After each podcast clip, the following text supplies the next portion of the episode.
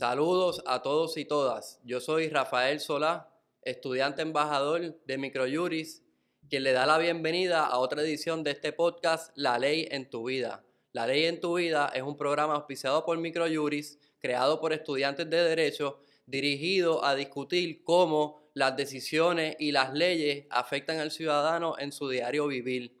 Les doy la más cordial bienvenida, gracias por el apoyo que nos dan programa a programa Recuerden que pueden buscarnos en Facebook bajo La Ley en tu Vida, en Instagram La Ley en tu Vida y también en todas las plataformas de podcast para escuchar la versión podcast de este programa. También se transmite en video por las plataformas que les acabo de mencionar y ciertamente el tema que nos convoca hoy es muy interesante, está en la palestra pública y de qué vamos a estar hablando. Vamos a estar hablando del proceso penal en Puerto Rico, de los derechos constitucionales de los acusados y todas las dinámicas que se han dado alrededor de la transmisión de juicio contra el Jensen Medina, acusado por un crimen en Fajardo.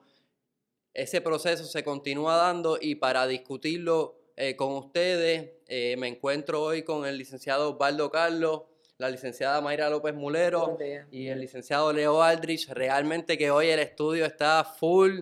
Tenemos una artillería pesada de abogados que con sus experiencias nos van a estar ilustrando sobre temas que vamos a estar discutiendo. Gracias a todos por estar aquí el día de hoy. Gracias a ustedes por la invitación. Bueno, empezamos. Eh, uno de los principales eh, discusiones, una de las principales discusiones que se ha dado en el país es eh, a raíz de la transmisión de, por televisión y por las redes sociales de este proceso que no es el juicio, sino que es una etapa posterior al juicio, es una vista de causa probable para juicio. Una, etapa anterior al juicio. Sí. Eh, ¿Qué opinan ustedes, verdad, de, esta transmisión de, de estos procesos? Bueno, pues déjame romper a mí el hielo. Quiero darle las gracias por esta invitación. Me parece que este tipo de conversación es muy importante y no solamente para aquellos que están estudiando derecho, sino para todos los que compartimos esta sociedad, porque hay una, hay una idea en, ocasiones distorsionada de, de cuán beneficioso es el hecho de que se transmitan etapas de procesos criminales de alto interés público. Lo primero que te debo decir es que en el caso particular que nos ocupa, el más reciente, el de Jensen, eh, la, vista preliminar eh, se ha convertido, a mi juicio, en un espectáculo que se ha apartado sustancialmente desde mi punto de vista de lo que es la razón de ser de la etapa interlocutoria de vista preliminar. Yo creo que cuando el entonces juez presidente del Tribunal Supremo, Hernández Denton, eh, insertó la práctica de que las, se pudieran televisar algunos asuntos judiciales, tanto en el ámbito civil como en el penal, perdió de vista que antes de la aplicabilidad de esa iniciativa eh, se debió haber hecho algún tipo de educación, de iniciativa para educar al pueblo, para explicarle al pueblo cuál es la naturaleza de los procesos y cuál es el rol de cada uno de los protagonistas de ese proceso. Eso eh, no ocurrió y por eso se ha distorsionado, se ha desvirtuado gran parte de los trámites que son televisados eh, en gran medida porque mucha gente no los entiende. Esa es mi reacción inmediata. Pues mira, eh, yo he tenido la oportunidad de estar envuelto en este tipo de casos. Yo representé a uno de los eh, convictos en el caso de Aguada, de los llamados inocentes de Aguada. Y he escuchado mucho este asunto de que de cuánto perjudica a los eh, imputados o acusados el que se transmitan este, las vistas, tanto etapa de vista preliminar como de juicio, si realmente es un, es un perjuicio grande para ellos. Si tú miras el caso de Aguada, en el caso de Aguada, eh, el factor prensa fue bien positivo para los convictos. O sea, el público estaba detrás de estas personas, favoreciendo que este, eventualmente el juez decretara que es un nuevo, un nuevo juicio. Y la fiscalía sintió tanta presión por cómo el público reaccionaba en todos los medios, esta gente son inocentes, mira el, ADN, no los conecta con la escena, que eventualmente no tuvimos que ir ni a un nuevo juicio. Eventualmente la fiscalía eh, decidió eh, archivar y esta gente está muy en la calle. Eh, si tú miras el caso, este mismo que, del que tú estás hablando, que es el caso de, de Fajardo, de Jensen, pues si tú sigues los medios, hay reacciones positivas a Jensen, increíblemente. Hay gente que dice, ah, esto no es un primer grado, esto es un segundo grado, perdón, aquí hubo este, un forcejeo, porque este, fue un arrebato de cólera, dice alguna gente. O sea que eh, yo creo que el problema eh, principal es la educación, como dice Mayra, pero es una educación que tiene que ir más allá del público, tiene que ir también a los abogados. Como los abogados trabajamos con casos que tienen este impacto público que van a ser transmitidos. O sea, si es buena idea, desde el round 1, tú entrar por ahí, eh, no hablar con los periodistas, no expresarte, no tratar de, que eh, tu cliente se le vea de una manera distinta. Eh, yo creo que las escuelas de derecho en esta época tienen que tener cursos dedicados a, este, esta, esta, situación. O sea, cómo entrenamos a los abogados de cómo, trabajar con casos que van a ser de impacto público, porque tú tienes que tener una destreza y la tienes que desarrollar. Y algunos lo hemos desarrollado, como el caso de los tres que estamos aquí, porque hemos estado en los medios y eso nos ha ayudado poco a poco a eh, desarrollar unas destrezas que las escuelas de derecho no nos brindaron, porque en la época de nosotros era un tabú el tú hablar con la prensa. O sea, estamos viviendo una época donde tanto a nivel de tribunal estatal como federal, los abogados se expresan, los fiscales se expresan, más en lo estatal que en lo federal. Y tú ves que constantemente sale el fiscal de sala y, discute lo que sucedió en sala. Y, el abogado de defensa puede hacer lo mismo. A que existen unas herramientas que en este caso no se utilizaron, en el caso de Jensen, para tú limitar esto. Sí, yo pude haber como abogado de defensa de pedirle al tribunal una orden de mordaza, mire, juez, estoy preocupado que el fiscal está saliendo, se están discutiendo los procesos y demás, y se han dictado esa orden de mordaza, nosotros la, hemos visto. En lo federal lo hacen como, como de rutina. En un caso, no hay ni que pedirlo, un caso de mucho impacto público, rápido el juez emite la orden de mordaza y, limita, ¿verdad? Esa parte que, que, yo entiendo que ya a nivel de juicio eh, o, a nivel de una vista, pues está bien que se limite eh, y que la gente pues eh, que están viendo el proceso, pues lo, lo analicen en base a lo, que se está viendo en sala. Mira, yo escribí sobre este asunto en el periódico Metro y mi planteamiento es el siguiente, concurro en parte y discrepo en parte eh, de lo que dice la compañera Mayra López Mulero. Yo pienso que las vistas preliminares no pueden ser televisadas. Y llego a esa conclusión no de forma liviana porque mi primera formación profesional es periodística y como ustedes saben colaboro en varios medios y por lo general creo en la apertura y en la transparencia y que el pueblo pueda ver todos los procesos. Y de hecho, favorezco que, las, que los juicios, que los juicios en su fondo sean públicos y se transmitan televisivamente.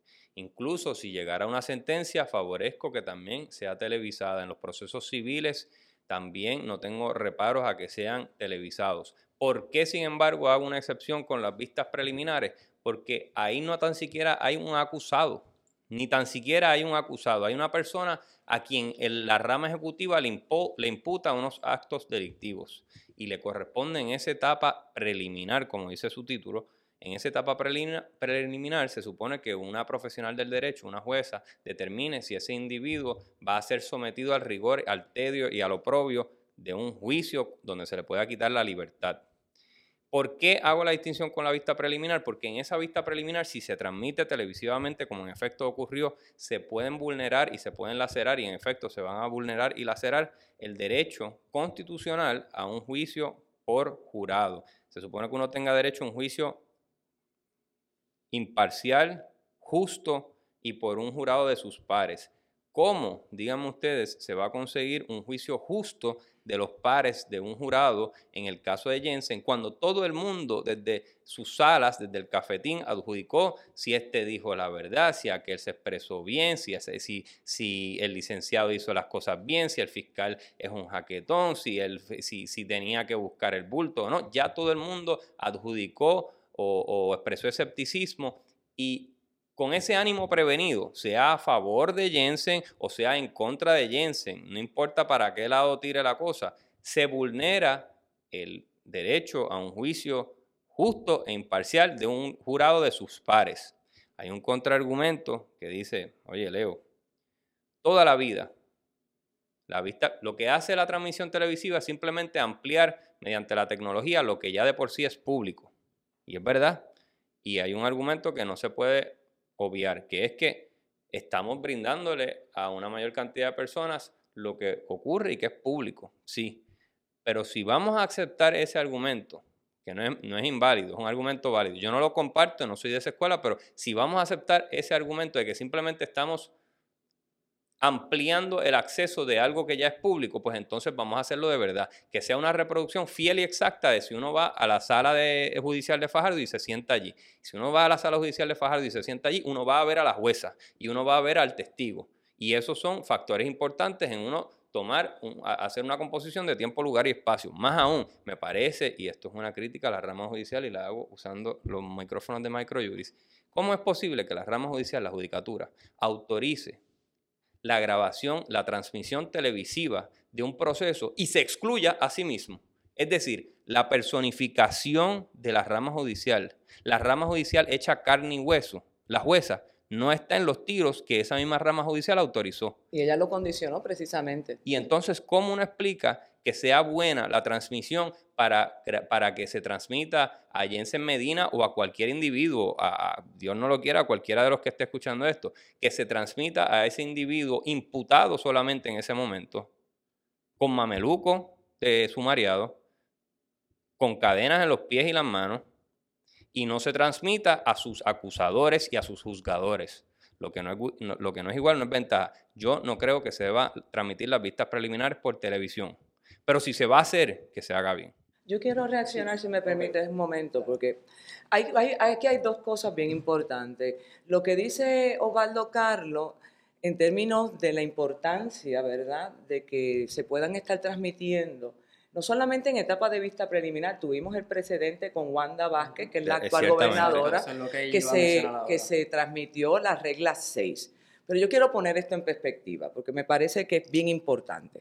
Lo primero que tenemos que establecer es que nuestro ordenamiento jurídico y el de Estados Unidos permiten y consignan y consagran que los juicios son públicos. Por lo tanto, si usted quiere estar allí y no tiene nada que hacer en su casa, usted entra a una sala y esos son los famosos jurados de pasillo que acostumbran y se entretienen viendo los casos penales.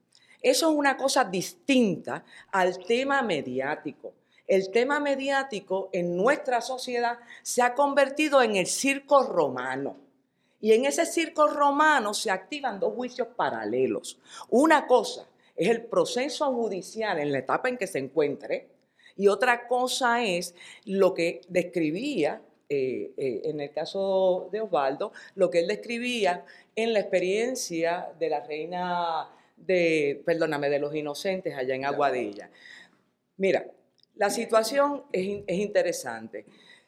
Cuando una persona alega en la materia, no conoce los conceptos, se los inventa y puede estar llevando una percepción que no se ajusta a los parámetros y a, y a los principios del derecho.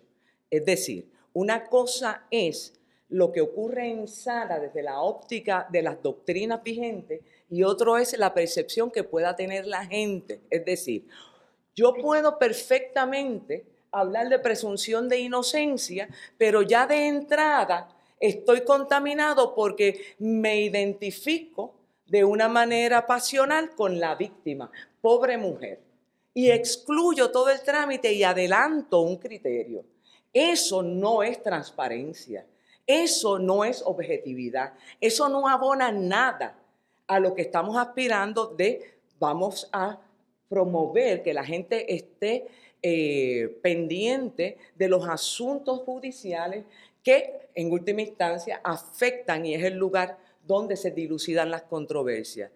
Ese juicio mediático paralelo es un juicio que puede dañar, que puede contaminar la pureza del proceso que se da en los tribunales.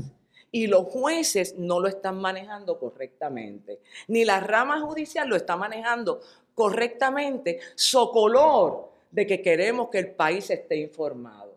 Pues mire, yo les digo a ustedes que en la mayoría de las instancias que yo he visto desde que se implementó eh, inicialmente como un proyecto piloto eh, la transmisión de los procesos, hay una carencia de pureza, hay una carencia de explicación y lo que impera es el criterio que pueda tener el espectador, que es un espectador no informado y que adelanta y promueve la desinformación. Eh, el resultado es totalmente opuesto a lo que eh, se quería promover en su origen. Así que eso es bien importante señalarlo y además pienso que independientemente de cuál sea la etapa procesal que se pretenda transmitir, los factores que activan esa excepción de llevar las cámaras a sala no pueden tener, eh, no pueden estar condicionadas. En eso estoy totalmente de acuerdo con Leo.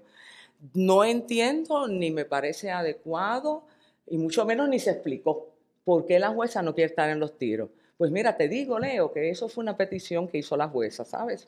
La jueza dijo, yo no tengo problema en asumir esta encomienda, pero yo no quiero salir en cámara. Pues lo mismo podría hacer la defensa y la fiscalía. Claro. Y entonces tendríamos... Yo tengo un comentario. antes que tú entres comentario, para eh, abonar una información que yo creo que, va a ayudar a los amigos que nos están escuchando a eh, entender el tema y, establecer cuál es su juicio. Eh, Primero, en la esfera federal, eh, desde, abajo, de los tribunales de distrito hasta el Tribunal Supremo de los Estados Unidos, no se permiten eh, ni cámara ni video dentro de sala. O sea que este, esto solamente tú lo vas a ver en los procesos estatales, donde el Tribunal Supremo de Estados Unidos ha dejado libre a los... A los Como el caso de O.J. Simpson. Correcto, que, pero no lo vas a ver, nunca vas a ver al Tribunal Supremo de los Estados Unidos en acción a un abogado argumentando ante el Tribunal Supremo, porque eso no existe. En Puerto Rico tuvimos una época donde las vistas preliminares eran cerradas, donde no se permitía el acceso a las vistas preliminares. Antes del caso del vocero. Antes de que el vocero Y la casuística es la que permite eso. Exacto, y se abrió entonces la puerta. Y disculpa que te interrumpa, casuística de a nivel eh, federal. Y, era, y fue una decisión de, Miriam Naveira. Ah, que perdón, decía total, sí. que Miriam Naveira decía que la vista preliminar es estatutaria, por lo tanto no podía ser pública. Eso fue revocado por el Tribunal Supremo de los Estados Unidos, donde eh, el Tribunal Supremo revoca al Tribunal Supremo de Puerto Rico en relación a la etapa interlocutoria de vista preliminar. Así es. y establece que es pública. Y desde entonces, ese caso lo llevó el vocero. Y la casuística es federal, o sea que el Tribunal Supremo Federal, como dice Mayra, es la que permite que la vista pública sea, perdón, la vista preliminar sea pública. Ahora, quiero abonar a un punto que trajo Mayra. El juicio, la Constitución dice que el juicio es público. Y es en efecto el juicio lo que es público no la vista preliminar, no la regla 6. Porque ni la regla 6 ni la BP están en la Constitución. Son, paradas constitucionales en los procesos. Nosotros en Puerto Rico le damos más derechos a los acusados. O sea, en, en el foro federal, tú vas de un gran jurado donde tú no participas, donde te acusan en secreto. Quizás ni te enteras de que enteras hasta que te arrestan. La próxima parada es el juicio. Así es. O sea, después de tu lectura de la acusación, que es otra parada constitucional, de que te, pues mira, de esto te estamos acusando y estos son tus derechos y demás. La próxima parada es el juicio. Nosotros en Puerto Rico, para darle más derechos a, los, al pueblo y a los acusados, pues creamos esas etapas procesales que se han convertido en cuatro paradas posibles. O sea, regla 6, regla 6 en alzada, BP, BP en alzada. Correcto. Para entonces llegar a que te autoricen la acusación para iniciar entonces el proceso constitucional. Ya que usted dijo esas cuatro paradas, eh, muchas de las personas que nos están sintonizando no son abogados, no conocen muy bien de estos procesos.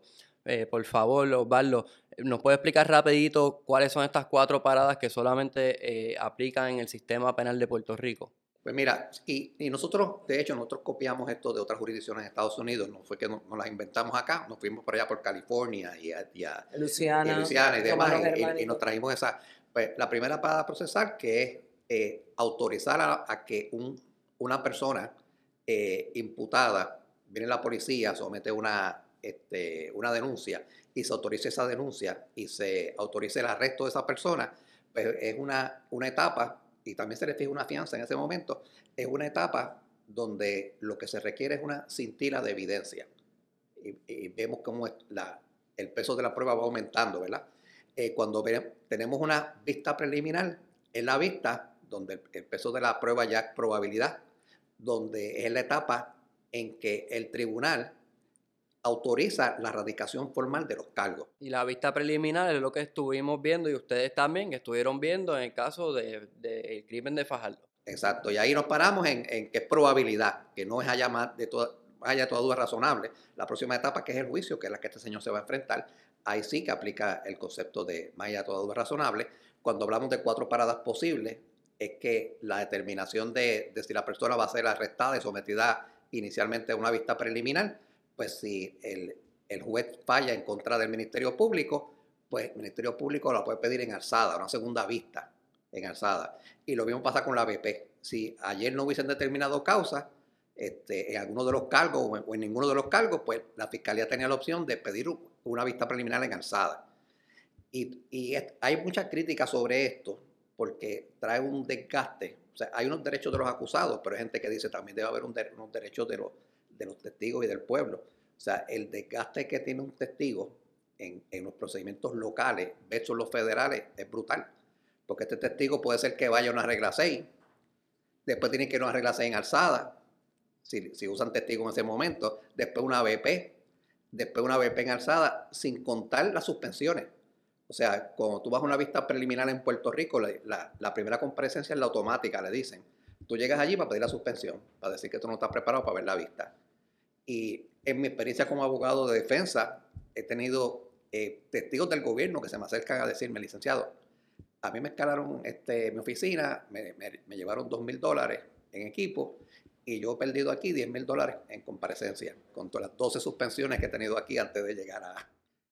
Mayra, ¿cómo usted reacciona? Porque lo que vemos, Osvaldo, eh, menciona estas cuatro, estas cuatro paradas y lo que por lo menos yo intimo, ¿verdad? Es que usted entiende que es un poco eh, muy permisivo para, para los, acusados y un, y un, poco en contra del poder del Estado eh, en esa, esa balanza. Y, y, aclararte que las jurisdicciones de donde viene esto históricamente han recogido eh, vela eh, y, han, y han recogido vela en el sentido de que para tú suspender una vista preliminar, o sea, si vas a dar ese derecho, pues tienes que poner una responsabilidad de, eh, al abogado y, a, los que van a estar en ese, proceso.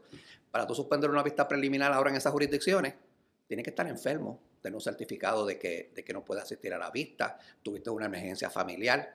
En Puerto Rico, este, tú asumes la responsabilidad de defender a una persona y cuando llega el momento de la BP, en sala llega una llamada a, la secretaria del juez que tú estás en Carolina viendo una vista y que, bueno, este, se, me, se me extendió la cosa y no va a poder llegar. Y eso, es, eso pasa, yo como vengo de, lo federal, me citan a las ocho y media, estoy sentado allí a las ocho y media. Y a, mí no se me ocurriría yo llegar allí a, que la gente esté esperando en sala y que yo envíe una nota de que yo estoy en otro tribunal. O sea que Mira, yo, yo estoy totalmente en desacuerdo a la exposición que ha hecho Osvaldo. Yo creo que si algún sistema de administración de justicia está totalmente desbalanceado es el sistema federal.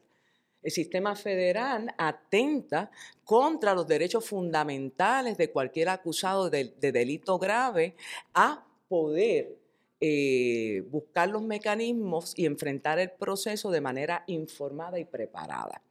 Creo que nuestra constitución es una constitución de vanguardia y creo que precisamente en ese balance es que nace la Carta de Derecho como escudo para evitar el abuso del Estado en asuntos muy trascendentales como es la libertad, privar a un ser humano de su libertad. Así que en ese sentido, todo el tema procesal se activa. El inicio de un proceso judicial se activa en el momento en que se lleva, ya dejaste de ser un investigado y se convierte la investigación, se cierra, así debería ser, sobre un sospechoso. ¿Qué pasa? Estamos en Puerto Rico, estamos en un país en bancarrota, en quiebra, en quiebra no solamente económica, sino en quiebra institucional, donde lamentablemente los recursos del Estado no se han eh, asignado de la manera más coherente y, eficiente posible. Ante esa situación, lo que en antaño era un proceso judicial que se iniciaba cuando la investigación estaba madura y se cernía sobre el sospechoso, ahora se invierte el rol. Ahora primero te acusan, después te linchan y después investigan. ¿Y a qué se debe este fenómeno? Pues mire, se debe a muchísimas cosas, pero fundamentalmente a cómo se ha ido deteriorando las instituciones de administración de justicia penal en el país, cuyos componentes la Policía de Puerto Rico, negociado de investigaciones especiales, Instituto negociado de ciencias forenses, entre otros. Ahí también tú tienes que evaluar que hay una, hay una escasez de recursos y cada día, precisamente por eso, se sigue eh, haciendo más fuerte la carga para el Ministerio Público y son en muchas de las instancias ellos los que provocan esos reseñalamientos a los que hace referencia Orlando. No se trata de que la primera sea la automática, se trata de que radicaste un caso sin contar con la evidencia científica porque todavía no se han emitido los informes en ciencia forense y tienes que esperar nueve meses, un año, año y medio para poder confirmar o corroborar o traer evidencia independiente que le dé credibilidad o garantías externas de confiabilidad a lo que se está presentando a nivel de BP con el quantum de prueba que ya ha explicado eh, el licenciado Osvaldo Carlos. Así que mucho cuidado con ese tipo de cosas. Yo creo, y con esto termino, eh, evidentemente en el caso particular del sistema federal en Puerto Rico, que también lo conocí, y veo cómo esa, estructura, esa institución, sobre todo en la colonia, porque aquí pasan cosas que no pasarían en ningún estado de los Estados Unidos. En, esa, en la colonia lo que se hace es que se lleva al imputado a un sistema donde no le dan la más mínima oportunidad y que se convierte en un paredón de fusilamiento con algunas contadísimas excepciones. Mira, esto, este debate entre Osvaldo y Mayra me permite a mí eh, otras cosas importantes. Me parece, yo fui eh, defensor público en New York, en, estatal, eh, y conozco bien el sistema estatal de Nueva York, el sistema estatal de Puerto Rico y el sistema federal. La gran diferencia que quizás da pie a este debate que han tenido Mayra y Osvaldo es que, como bien señaló Mayra, muchas veces el Ministerio Público a nivel estatal no está preparado, quizás por falta de recursos, quizás por una serie de factores que no vamos a entrar en ellos, pero muchas veces las suspensiones se dan porque uno, abogado defensor, llega allí listo para ver el procedimiento y, como dicen los fiscales, la prueba no ha llegado. Es decir, los policías no han llegado, las pruebas dactilares, las huellas dactilares que se examinaron no han llegado, la, prueba forense de, de, un examen de drogas en un laboratorio quizás no ha llegado, y la balística, una serie de cosas no están listas y se provoca una suspensión, el abogado pues no tiene remedio, ¿verdad? Pues si el abogado defensor está allí y el peso de la prueba teniéndolo el Ministerio Público no lo pueden presentar, pues ¿qué se va a hacer? Se va a suspender. Eh, yo, a diferencia en lo federal, el caso lo están preparando a veces por dos años, tres años y cuando radican ya tienen todo. Y obviamente uno dice, eh, yo le he dicho a los jueces, juez, el compañero fiscal tuvo tres años para prepararse para este caso, yo no puedo prepararme en 30 días para algo que él se preparó en tres años. Yo también tengo que hacer una investigación, tengo que confrontar a mi cliente, tengo que confrontar posibles eh, eh, testigos de coartada, tengo que hacer un examen y una, una composición de tiempo, lugar y espacio. Así es que creo que eso es una diferencia fundamental que no es endémica de Puerto Rico. Muchos sistemas estatales son reactivos, te arrestan y luego empiezan a buscar la prueba. Y en ese proceso de buscar la prueba hay muchas suspensiones, contrario a lo federal, que muchas veces fueron dos, tres años. No fue un caso esto es una nomenclatura importante. Los fiscales llaman, hay dos tipos de casos, el caso reactivo y el caso proactivo. El caso reactivo es que el policía estaba caminando por ahí y vio un delito cometerse, vio que se estaba traficando una droga, se estaba transfiriendo una droga de persona X a persona Y y procede y arresta. Es un caso reactivo, un caso proactivo, sin embargo, sería una vigilancia concertada a un cierto lugar por dos, tres meses y luego se actúa y ya se tienen grabaciones, fotografías. Y esos, esos dos casos se van a tratar, naturalmente se va a tratar de forma distinta y las suspensiones van a ser distintas. Ahora, como esto en alguna medida está dirigido a estudiantes de derecho, mi recomendación personal aunque esto esté en la Conchinchina o en Puerto Rico o en Fajardo o en Cabo en donde sea que usted está, usted llega preparado si no lo tienen en posición de estar preparado para hacer una efectiva representación legal, a lo cual tiene derecho cualquier persona bajo la sexta enmienda de la Constitución de Estados Unidos y su homóloga puertorriqueña, entonces usted tiene un deber de pedir una suspensión porque usted no está en posición en ese momento de darle ese derecho que se merece esa persona. Y solo ahí es que usted puede en buena fe pedir que mira, yo no estoy preparado y no le puedo dar una representación legal efectiva. De otra manera, usted vaya preparado a sala siempre, porque eso lo va a distinguir a usted de los demás. Mira si la situación es, eh, realmente importante, que se han enmendado las reglas de procedimiento criminal para atender esta situación. El caso de Crawford, por ejemplo, si yo soy la patóloga que hizo la autopsia, yo soy la que tengo que ir allí a declarar. ¿Qué hicieron? ¿Qué hicieron aquí los legisladores? Perdóname, Mayra, creo que ese es Meléndez, el, caso de Meléndez. Y Crawford de Estados Unidos, el Tribunal Supremo. Creo que Meléndez es el que dice que el forense que hizo la prueba es el que propiamente tiene que estar allí. Yo te puedo decir a ti que desde el punto de vista, y obviamente el caso de Crawford es el caso el que, el sí, sí, es el, leading, Sí, sí. Pero indudablemente, si, si yo soy la patóloga que hizo la autopsia, yo no puedo, el informe no entra solo. Esa era la doctrina. No entra solo porque yo no puedo contrainterrogar un papel. Así que en ese sentido me tenías que traer al patólogo. Como la situación es que los patólogos no dan abasto, ¿se acuerdan cuando los almacenaban a los muertos después de María? Que, a nadie le apestaba nada más que algunas personas. Pues ese, eso, eso permitía, se enmienda la regla de procedimiento criminal para que en etapa de regla 23, que es la vista preliminar, se pueda satisfacer, basta con el informe, no me traigas al patólogo, está, haciendo, está, está trabajando mucho.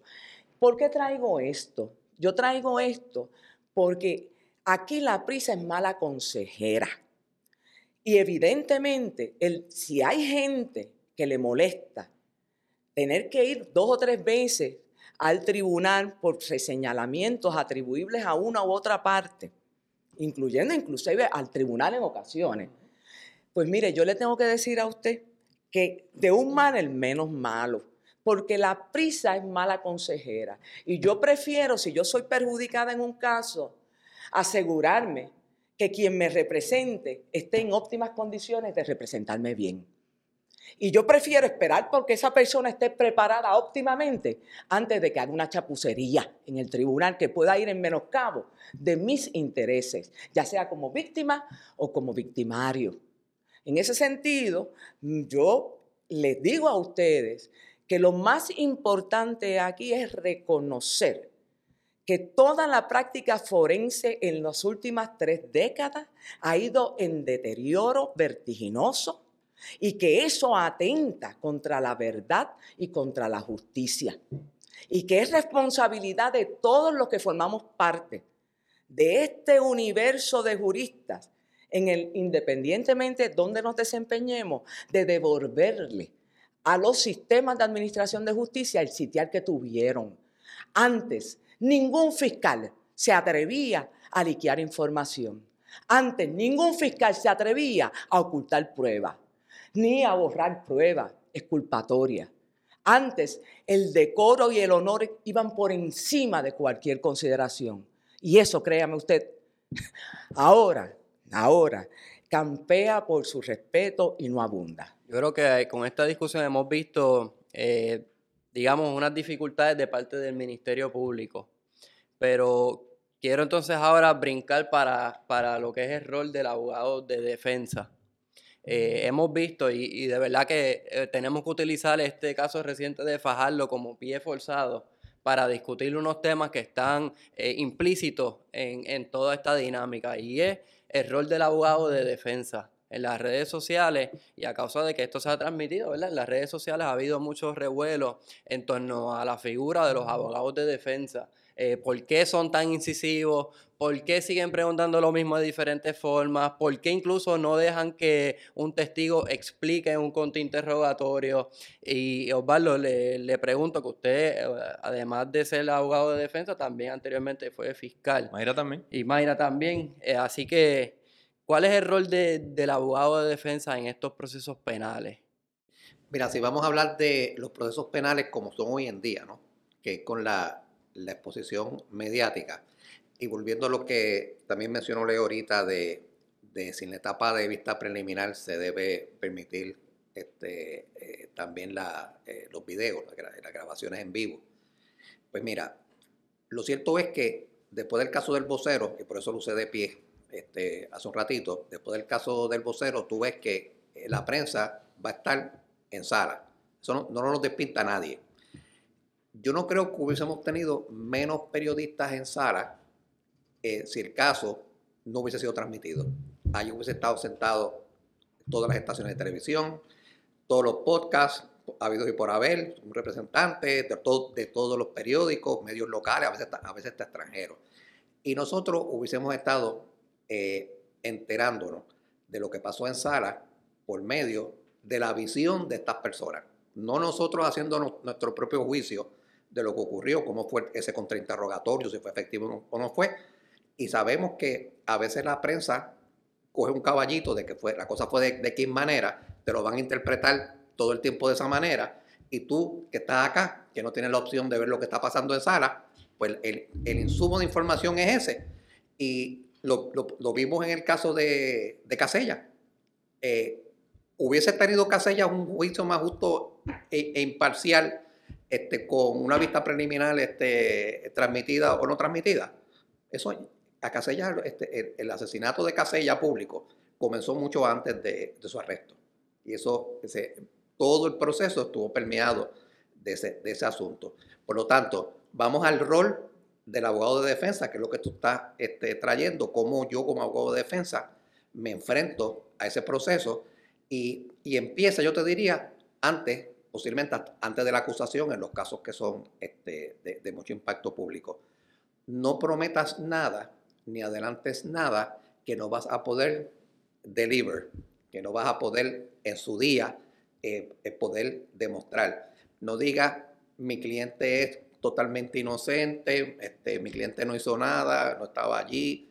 Cuando tienes videos que lo van a poner este, en la escena, cuando tú tienes unos videos que captaron el momento de, un asesinato, tienes que utilizar también las reglas a tu favor para tomar la determinación de yo quiero que este video, volviendo al caso de Fajardo, salga público antes del juicio yo quiero que la gente se entere de, estos testimonios antes del juicio.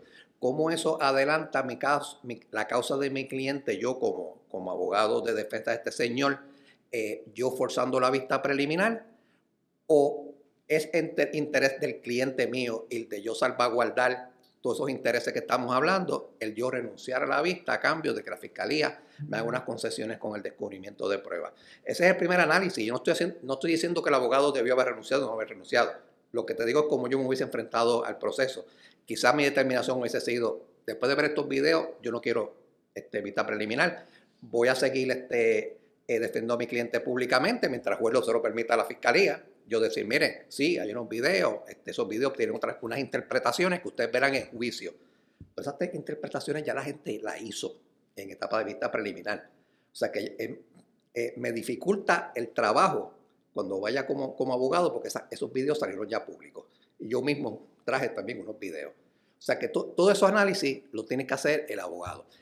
Sobre la función de, del abogado en, en Sara, este, eh, pues mira, en este caso se dieron, se dieron unas críticas, eh, porque los abogados estamos entrenados a hacer las cosas de una manera y no necesariamente pues las vamos a variar porque exista un, eh, estemos en vivo, ¿verdad? Porque ese, ese ya es nuestro, nuestro training. Eh, pero, pero, pero hay, hay gente que se pregunta, mire, si, usted fue, si tú estuviste el, el domingo pasado en la playa con unas amistades, estuviste con cuatro amigos, tú necesariamente te vas a acordar de, de, qué color era el traje de baño de una de las que estaba allí, o, el traje de baño de uno de los que estaba allí, o si tenía un jacket, o si tenía una camisa. O sea, son, son, son cosas que los abogados hacemos para este, tratar de establecer ante el juez, pues mire, esta persona este, que tenía esta mente fotográfica cuando tuvo el turno del fiscal, pues ahora no se acuerda de, de otros detalles que yo le estoy preguntando por el lado de acá, por lo tanto, esta persona no, debe ser tan veraz para usted, juez, porque esta persona, este, eh, bebiste o no bebiste, cuántos palos te diste, si comiste o no comiste. Son cosas que son importantes en, esa ruta, pero para la persona que está, eh, o sea, la ruta de tu probar mendacidad o probar que la persona no es veraz. Pero el que está acá viendo esas vistas se desespera, porque se pregunta, ¿pero qué importancia tiene eso? ¿Verdad? Este, en, todo esto. ¿Cuál es, ¿Cuál es el punto que, a qué punto que quiere llegar este señor? Si hay, un video de, esta señora siendo asesinada allí este, ante unas cámaras, ¿qué, ¿qué, más eh, tú necesitas? Pues mira, eh, realmente yo te diría que mucha gente esperaba más del Ministerio Público y también esperaban también mucho más de la defensa. El Ministerio Público porque decía que esos videos demostraban un asesinato sin lugar a dudas, pero necesitaron de una interpretación. O sea, el video solo no, fue suficiente. O sea, que esa oferta que hizo el, fiscal de que los videos eh, eh, no tenía que ver más que el video y ya estaba todo resuelto, no está tan claro, porque se dieron unos empujones y demás, había que interpretar esa escena. Y por, el lado de la defensa, el tú anunciar, este muchacho es totalmente inocente, este, pues eh, tampoco luce de los videos, o sea, de que sea totalmente inocente.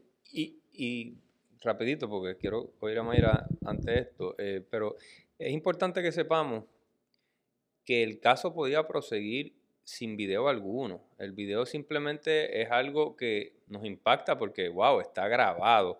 Pero la realidad es que un caso puede ocurrir simplemente con una persona, un sujeto, un individuo diciendo, yo vi esto. Un testimonio. Un testimonio. Eso es evidencia. Lo que pasa es que a veces nos confundimos con todos los shows que hay, si es hay, que si, dónde están las huellas dactilares de la, del arma y yo quiero ver el video ampliado. La evidencia es una persona se siente y dice, yo vi esto. Puede ser evidencia buena, puede ser evidencia mala. Hay distintos puede medios ser, de evidencia. Puede ser creíble, puede ser no creíble. Los abogados harán su trabajo, pero el video, a mi juicio, no era esencial, no fue esencial y necesitaban de los testigos oculares, que en efecto es lo más fuerte.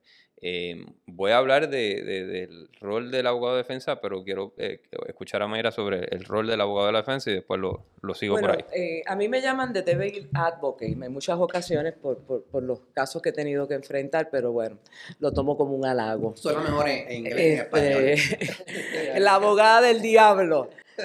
Bueno, déjame, déjame vamos a ver me parece interesante, ¿no? ¿Cuál es el rol del abogado después que yo fui la fiscal con las características que ejercí mi ministerio, tanto a nivel estatal como Special Assistant U.S. Attorney, el tiempo que estuve eh, bajo Guillermo Gil en la federal?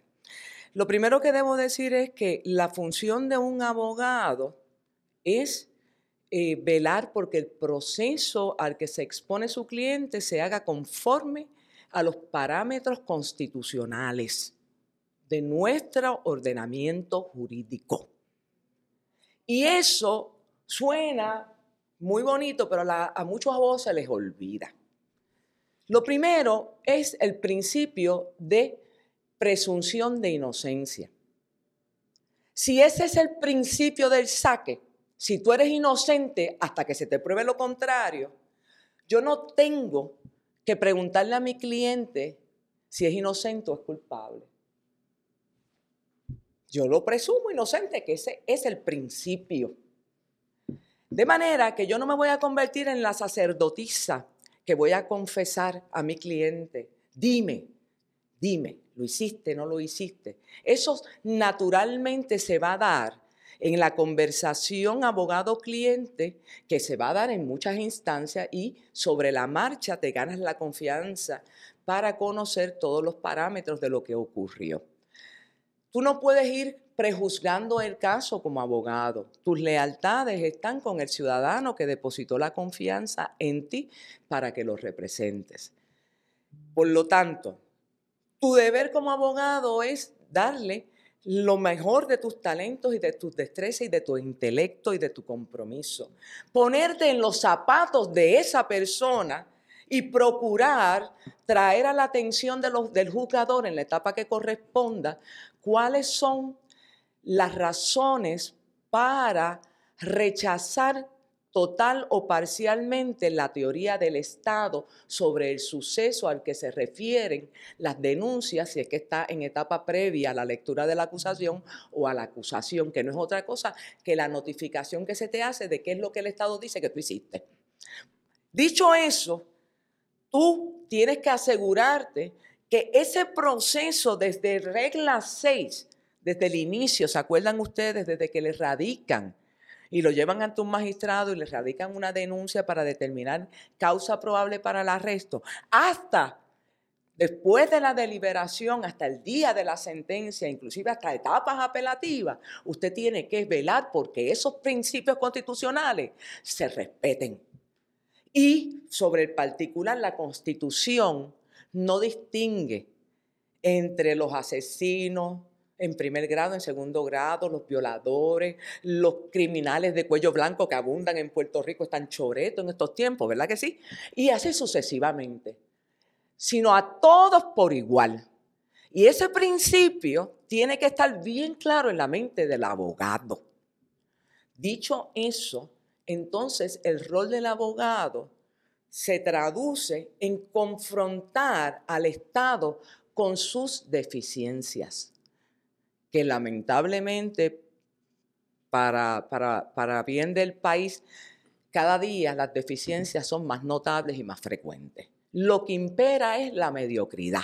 Lo que, lo que impera es el trabajo mal hecho. Lo que impera es el martilleo. Lo que impera es yo voy a imponer por encima de cualquier consideración y por encima de la verdad. Yo quiero ganarle a Osvaldo Carlos, yo quiero ganarle a Leo, yo quiero ganarle a Mayra. Eso va a ser, y eso no es ser abogado. Esto no es una contienda entre gladiadores, dice el Tribunal Supremo de Estados Unidos. El proceso judicial, independientemente del rol que usted ejerza, ya sea como fiscal, como juez o como abogado, es que emerja la verdad.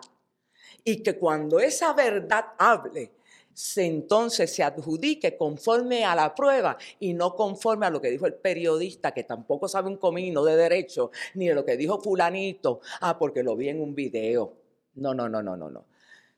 Para usted tener un cuadro claro de un proceso que lo que busca es la justicia, tiene que haber un fair play, un juicio justo.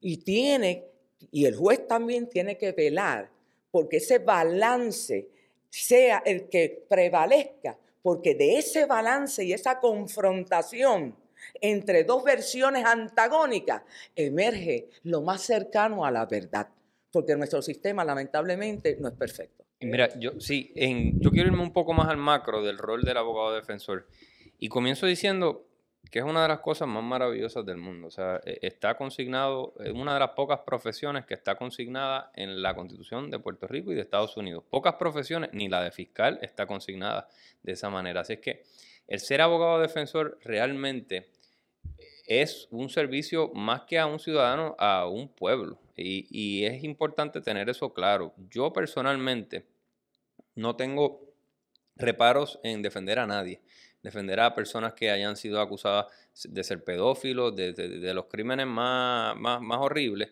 de, pornografía infantil. No tengo ningún reparo. ¿Por qué? Porque puedo hacer como abogado, como profesional del derecho, hago la abstracción de que todo el mundo necesita y requiere representación legal hábil, capaz y que esté, eh, como dice Mayra, a la mejor de sus capacidades y talentos y habilidades. Y uno se debe a esa persona y se debe a esa persona por encima de cualquier cosa, a los intereses de esa persona, porque uno no está velando por eh, caer bien en ese momento o por el colectivo, uno está velando por los mejores intereses de esa persona. Y la gente que es profesional, los actores del sistema de justicia criminal, que son profesionales probados, entienden eso y lo respetan. Un juez va a saber que si el licenciado Leo Aldrich, Opaldo Carlos, Mayra López Mulero están abogando eh, apasionadamente, fogosamente por esa persona, lo están haciendo porque están haciendo su trabajo, están haciendo lo que tienen que hacer.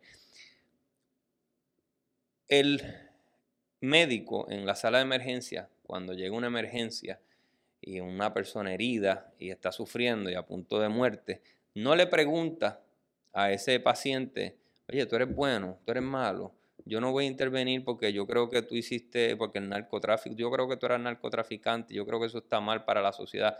El médico, que es profesional, ejerce sus dotes y ayuda a esa persona en su capacidad. Después, si él tiene un problema de, índole de que no es buena persona, el periodo lo resolverá con, otro, otras personas en otro momento. Pero el médico tiene que poner a esa posición, eh, eh, perdón, tiene que poner a ese paciente en posición, tiene que mejorar a ese paciente, tiene que buscar velar por sus intereses. Ese es el trabajo, ese es el juramento que toman los médicos. Del mismo modo, los abogados tienen un juramento de defender los mejores intereses de la persona a quien uno le está sirviendo. Y dice el Colegio de Abogados que aun cuando esos intereses puedan ser aborrecidos por la sociedad como un todo, uno no va a relegar a alguien simplemente porque se ha considerado por el pueblo como alguien que es una escoria o abusa contra los niños o es un asesino, aun si uno puede entender el argumento de la población en general, uno se debe por el juramento que tomó, por la constitución y por el deber profesional de uno de velar por los máximos intereses de esa persona. La constitución es algo realmente magnífico y, gracias a Dios lo que pasó el verano de este año nos permitió a todos conocerla un poco más.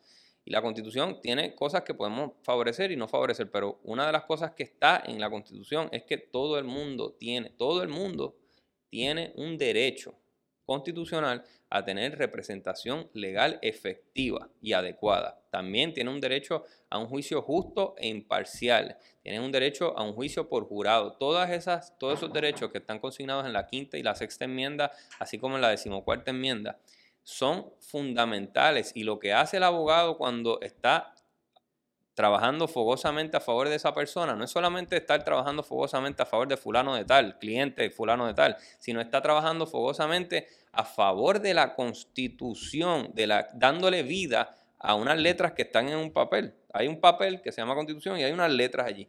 La puesta en práctica de lo que dicen esas letras es realmente cuando uno se para ante el estrado y está luchando por esa persona que quizás ya ha sido considerada como alguien negativo para la sociedad. O sea que eh, eh, lo que dice Mayra de Devil's Advocate, eh, medio en broma, medio en serio, es cierto, porque... Nos demonizan, nos demonizan. Porque sí, pero, o sea, la persona, hay, hay, hay un grado de... Cuando yo represento a un pedófilo, a un narcotraficante, a una persona que está acusada de nada, uno evidentemente no simpatiza con las conductas que se alegan uno simpatiza con los derechos que tiene esa persona y está abogando por los mejores intereses de esa persona, con, haciendo una abstracción de lo que puede pensar la gente, haciendo una abstracción de la conducta que se alega, porque uno puede aborrecer la conducta, dice, eh, eh, si nos vamos a términos religiosos, condena el pecado, no al pecador.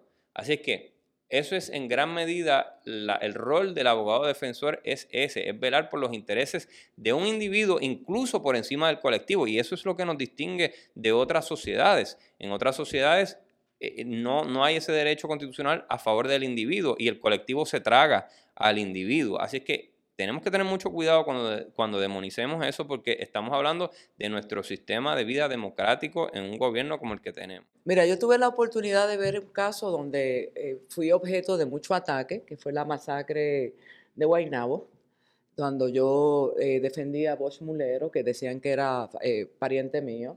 Y a, mí me dijeron que no me dijeron. Me dijeron cosas que no puedo decir por aquí, porque se van a... Pero todo lo que usted se imagine más, me dijeron a mí. En ese, caso, en ese proceso fue bien interesante lo que ocurrió y ciertamente eh, el desenlace y el lado eh, extraordinariamente hermoso que, que tuvo eso en mi fuero interior como jurista, como abogada de defensa, eso eh, no se transmitió por, la, por las cámaras. Cuando el joven sobreviviente me abrazó y su familia me abrazó y me dio las gracias por la manera en que había llevado el proceso y me distinguió, eso no fue captado por las cámaras porque eso no era noticia. Y ellos estaban allí. Y ese cuento se lo voy a hacer yo en otro momento, porque tengo aquí unos compromisos con, con Microjuris y, y vamos a verlo ahora. Para mí es bien importante resaltar varias cosas. El abogado de defensa tiene un rol importante, un rol esencial para el, mantener el balance constitucional de los procesos judiciales en el ámbito penal. Desde luego estamos ahora hablando de ese ámbito. Pero también usted tiene que entender que el Ministerio Público tiene una responsabilidad como abogado. Ellos representan a las víctimas. Y las mismas exigencias de calidad en el descargo de sus funciones, de honorabilidad, de rigurosidad, se le debe, eh, se debe esperar de los representantes del Ministerio Público que a fin de cuentas tienen el peso de la prueba, son ellos los que tienen que demostrar más allá de dudas razonables lo que pretenden eh, encauzar. Los jueces tampoco están ajenos a esa obligación. Y a mí me causa mucho malestar ver cómo en los últimos tiempos los jueces usurpan eh, la función de los fiscales para hacerle el trabajo a los fiscales y se rompe ese balance porque se fomenta desde algunas escuelas judiciales que los jueces tienen que combatir el crimen y ayudar a los fiscales a pasarle rolo a los abogados de defensa. Pues mire, eso para mí es abominable. Eso es una, es una ofrenda contra el sistema de administración de justicia, porque es precisamente en ese choque de roles que, que va a prevalecer quien tenga la razón. Y si el Estado no cumple con su deber ministerial por las razones que sea, de demostrar limpiamente que en efecto los asuntos ocurrieron como ellos dicen, pues entonces no pueden penalizar y demonizar a los abogados por haber estado a la altura de la excelencia profesional que exige el descargo de su rol. Lamentablemente, cuando un abogado prevalece sobre el criterio del adversario, ah, lo sacó por tecnicismo. Pues mire, no es tecnicismo, es constitución, es derecho, es la ley, es la razón. Ahora, cuando un fiscal violenta y es evidentemente eh, eh, infractor de esa rigurosidad, de ese honor y de esa ética, a ese lo premiamos y lo ascendemos. Y aquí la conducta irregular de un fiscal, como no, eso, los Federico y los Cocorocos, donde no le gusta litigar, y Leo también lo hace muy bien, en allí eh, la conducta, el, el misprosecutor conduct es penalizada. Aquí en Puerto Rico yo no conozco un solo fiscal que haya sido sancionado por eh, eh, desaparecer pruebas culpatorias, por fabricar casos, por decirle a un, a un cliente, a un testigo de cargo, no, tiene que decir esto para que me cuadre con aquel. Y, tengo varios, varios candidatos. Sí, yo, la lista es larga, la lista es larga. ¿Por qué traigo esto? Porque todas esas cosas se, se constituyen en un velo que no le permite a usted ejercer inteligentemente su rol de juzgar.